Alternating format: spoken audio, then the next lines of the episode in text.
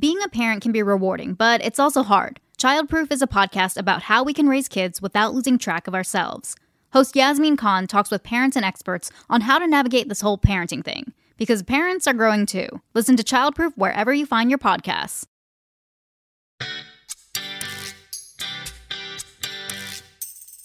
Hola, soy Cecin Singa.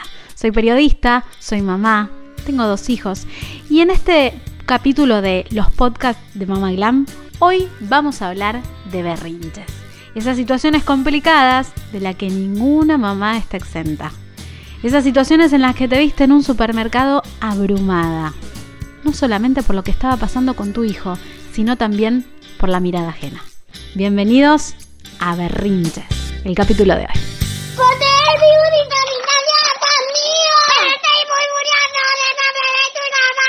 Laura Lewin, bienvenida. Ella es autora, capacitadora y consultora en temas de educación. Gracias por sumarte al podcast de Mamá Glam. Y hoy vamos a tratar un tema que, wow, si a los padres nos quita el sueño, los berrinches de los chicos.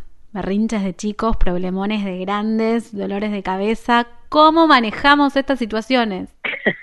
Qué buena pregunta. Mira, en principio, ningún chico desafía porque quiere desafiar. Ningún chico se levanta un día y dice, qué buen momento para volver loca a mamá o a papá. ¿De verdad? Un chico, no, no, la verdad que no. Un chico que desafía es un chico que no sabe expresarse. Y por eso es tan importante trabajar con nuestros hijos, desde que son chiquitos, las habilidades socioemocionales. Mira, yo tengo una hija también que tiene 10 años, ¿no? Se llama Anita, y cuando hablamos, ¿no? De las emociones siempre le digo, mi amor, no me muestres tu enojo, explícame tu enojo, porque los chicos, claro, todos tenemos un manojo de emociones todos los días y bueno, tenemos que aprender a manejarlas. Y con el berrinche pasa lo mismo, ¿no? Muchos chicos que de repente este, no pueden manejar esa, e, esas emociones o chicos que este, que sienten que no se los escucha. Entonces, bueno, qué importante que, que, podamos charlar sobre esto. Y qué tarea que tenemos los papás en este tiempo tan difícil que vivimos, donde con el correr de la cuarentena los berrinches se fueron haciendo cada vez más frecuentes y en algunos casos más incontrolables. Y porque los chicos están, viste, encerrados, no pueden ver a sus amigos, hay como mucha frustración, ¿no? En, en, todo lo que está pasando. Entonces, bueno, enseñarles a los chicos a gestionar sus emociones es una de las cosas que tenemos que hacer. En principio, bueno, cuando los chicos tienen un berrinche, viste, cuando, no sé, se me viene la imagen, los chicos este, en el supermercado tirados en el piso, ¿no? Viste, como, como si estuvieran nadando en el piso en el momento seguro menos oportuno, ¿qué hacemos como, como papás? Lo primero que tenemos que hacer es entender que los chicos son chicos, hacen cosas de chicos y alguien tiene que explicarles. Entonces podemos acercarnos a ellos, tratar si podemos de, abrazarlos, de decirle, mira mi amor, esto que vos querés no lo vamos a comprar porque no lo necesitamos, tratar de calmarlos y lo primero que tenemos que hacer es tratar de distraerlos. Mira quién vino, tratar siempre de distraerlos. Lo que es importante entender es que cuando los chicos tienen una rabieta, cuando tienen un berrinche, lo que está pasando biológicamente es que se activa en el cerebro de ellos la amígdala, que es una estructura chiquita, chiquita con forma de almendra. Y cuando, cuando se activa esta amígdala, los chicos o nosotros, cuando nos pasa a nosotros también, entramos en un secuestro emocional. Eso hace que vengan todas las emociones y que no podamos razonar, que no podamos pensar con claridad. Por eso tenemos que esperar que baje esta amígdala para después poder enseñarles a los chicos qué hacer. Entonces, bueno, si podemos distraerlos cuando llegamos a casa, cuando ellos están más tranquilos, ahí es momento de empezar con la lección. Mira, mi amor, esto que pasa en el supermercado no puede volver a pasar. Yo sé que a vos te encanta ir al super con mamá, pero si vos te pones así, mamá no va a poder llevarte. ¿Por qué? Porque si nosotros en ese momento del berrinche le damos lo que ellos quieren, la lección que les estamos enseñando, ¿cuál es? Esta es la manera de conseguir lo que vos querés. Entonces, bueno, por eso tratar de razonar, no en el momento de la rabieta, sí cuando ellos están más calmados. Es decir, que como primera herramienta no hacerlos reflexionar en el momento, sino después. En el momento los distraemos. Qué difícil sacar la mirada ajena también, ¿no? la mirada ajena totalmente y por eso antes de calmar a los chicos tenemos que aprender a calmarnos nosotros también. ¿Viste cuando vos estás, no sé, por volar en un avión que la azafata te da ese mensaje de seguridad y te dice que en caso de despresurización, va a caer una máscara de oxígeno y que es muy importante que te la pongas primero vos y después recién a tus hijos. Cualquier papá bien intencionado que querría primero ponérsela a los hijos. Lo que pasa es que si lo haces, ¿qué pasa? Te desmayas porque no te llega la sangre, al eh, el oxígeno eh, al, al cerebro y entonces claramente no vas a poder ni ayudarte a vos ni ayudar a tus hijos. Entonces es muy importante entender que esto es análogo a la vida real. Primero me ayudo yo, como mamá, como papá, para después ayudar a los chicos. Y la mirada ajena, yo siempre pienso, ¿no? Cuando veo un berrinche, ¿cuándo vas a volver a ver a la persona que está enfrente que, que te está jugando o criticando? Primero importante ayudar a los chicos a manejar sus emociones, ¿no? Porque de vuelta, si no les enseñamos nosotros, ¿quién se lo va a enseñar? Yo siempre lo que trato de hacer es bajarme a la altura de ellos, eh, hablar, a, intentar que me escuchen eh, mirándonos a los ojos, par a par.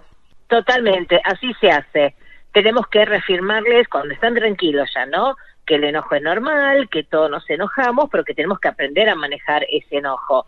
Que ellos tienen todo el derecho del mundo de enojarse, pero eso no quiere decir que puedan tratar mal a la gente podemos contarles, ¿no? De repente cuando depende de la edad que tengan los chicos, si ya son un poquito más grandes, podemos contarles de alguna oportunidad donde nos hayamos enojado mucho nosotros y cómo eh, nos hubiera ido mejor si hubiéramos mantenido tal vez. Vives en Virginia. Si recibiste la vacuna contra COVID-19, sigues estando protegido. Este otoño estaremos poniendo dosis de refuerzo para ayudar a prolongar esa protección. No olvides que el Departamento de Salud de Virginia sigue siendo tu mejor fuente de información sobre el COVID-19. Para saber si puedes recibir la dosis de refuerzo y programar una cita, visita vaccinate.virginia.gov o llama al 877 829 4682 Este es un mensaje del Departamento de Salud de Virginia.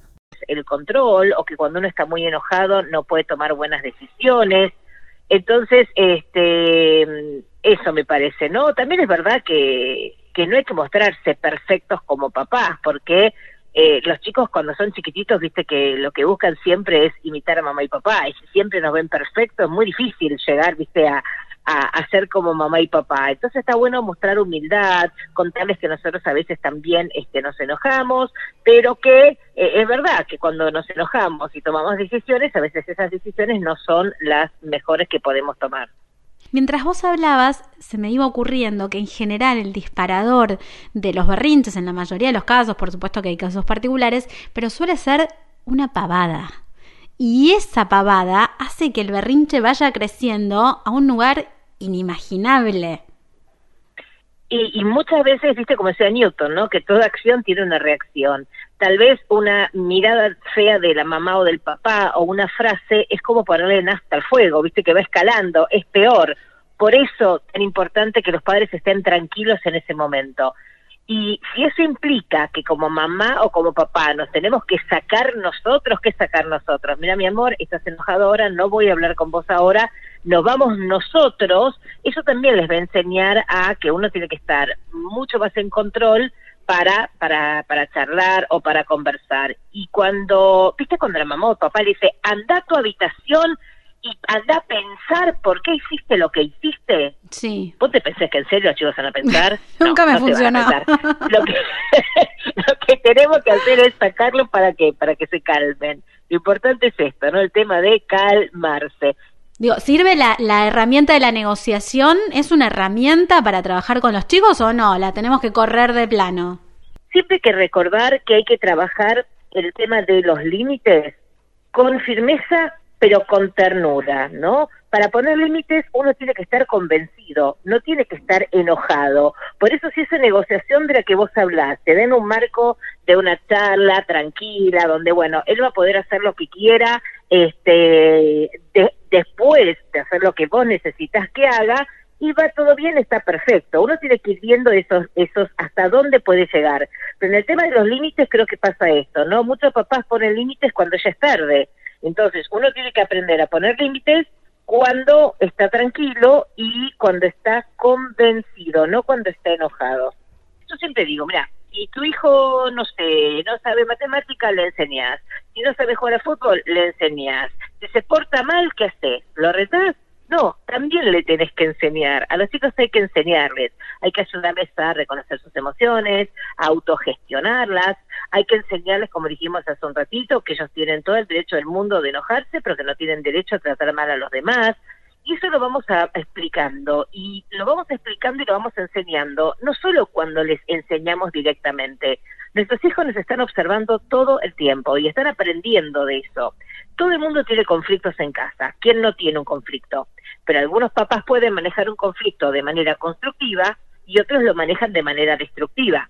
En, el medio de un, de un este, no sé, conflicto, yo a mi esposo lo trato mal o lo insulto, le estoy mostrando a mi hija cómo manejar un conflicto de manera destructiva. Ahora, si aún a pesar de, la dificultad, eh, ella ve que yo despersonalizo la situación y que sigo tratando con respeto a mi esposo, y le doy la sensación de que mamá, que no se preocupe que mamá y papá van a poder resolver esta situación, entonces les estamos enseñando a manejar un conflicto de manera constructiva. Tenemos que, no podemos olvidarnos de eso, ¿no? Que los chicos nos ven, que los chicos observan y que los chicos aprenden.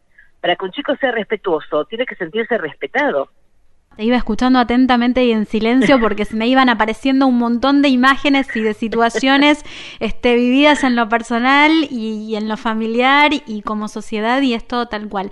Y aunque creamos que los chicos están en otro lugar y no están escuchando, están escuchando absolutamente todo. Y tal vez después de un tiempo, de unos días, utilizan una frase que decís, ¿y de dónde la sacó? ¿Y de dónde la sacó? ¿De dónde la sacó? ¿Cuándo me escuchó? Totalmente, absolutamente. Esto no se trata, ¿no? De pretender o de fingir que no pasa nada, sino de transmitirles a ellos que estamos trabajando juntos para resolver este problema que nos afecta a todos. Exacto. Y que los berrinches pasan y que estas situaciones pasan, lo importante es saber cómo atravesarlas informarnos y tener las herramientas para sortearlas de la mejor manera posible educando. Y parar tres segundos, ¿no? Y comprender qué se esconde detrás de un berrinche. No es lo mismo estar de mal humor porque no querés hacer la cama si tenés que hacer la cama que estar de mal humor porque tenés sueño, porque tenés hambre. Entonces poder rascar un poquitito para ver qué se esconde, ¿no? De atrás de una mala contestación. Eh, y de vuelta, ¿no? Un chico que necesita atención demanda atención, o al revés, un chico que demanda atención necesita atención. No se levantan un día pensando qué buen día para jorobarle la vida a alguien. Eh, el, cuando un chico desafía es un chico que, que no está sabiendo expresarse y por eso hay que trabajar mucho la comunicación, el identificar las emociones, el autogestionar las emociones y por sobre todas las cosas eh, sabes que es re importante el tema de la conexión. ¿Viste cuando una mamá dice, no me hace caso, no me hace caso, estoy harta, no me escucha? Bueno, cuando eso pasa es porque el papá perdió la influencia y la influencia la perdés cuando perdés la conexión. Por eso seguir conectado con ellos, escuchar sus cosas cuando son chiquititos. Si no tenemos el tiempo de escuchar las cosas que nos cuentan de chiquititos, porque después de grande nos van a contar sus cosas, ¿no? Entonces, bueno, trabajar esa relación, ¿no? Disfrutarlos, eh, llamarlos como son, no como quisiéramos que fuesen, amarlos como son. Y sobre todo ahora que tenemos tiempo de estar en casa, eh, estar en esos pequeños y grandes momentos, de no perdernos nada y construir esa, esa relación que este, nos va a acompañar para toda la vida.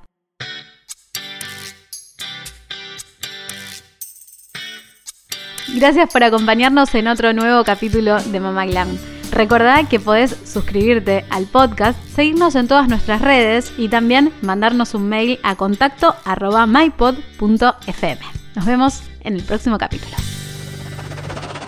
Este fue un podcast de MyPod. Carlos Alfredo, tu mamá vino por una semana. Ya hace un año que vive con nosotros. Hasta trajo sus gatos. ¿Y yo qué puedo hacer? Lo que puedes hacer, Carlos. ¿Y él quién es? Es Miguel, nuestro experto de TurboTax Live. Como tu suegra hace un año que vive con ustedes, you can claim her as a dependent y así obtener esa deducción de taxes extra. Hacer taxes puede parecer dramático. Por suerte, los expertos bilingües de TurboTax Live te ayudan a obtener el máximo reembolso sabiendo que tus taxes están bien hechos. You do your thing, we've got your taxes. Intuit TurboTax Live. La preparación de taxes y la aplicabilidad de las deducciones varían según el individuo.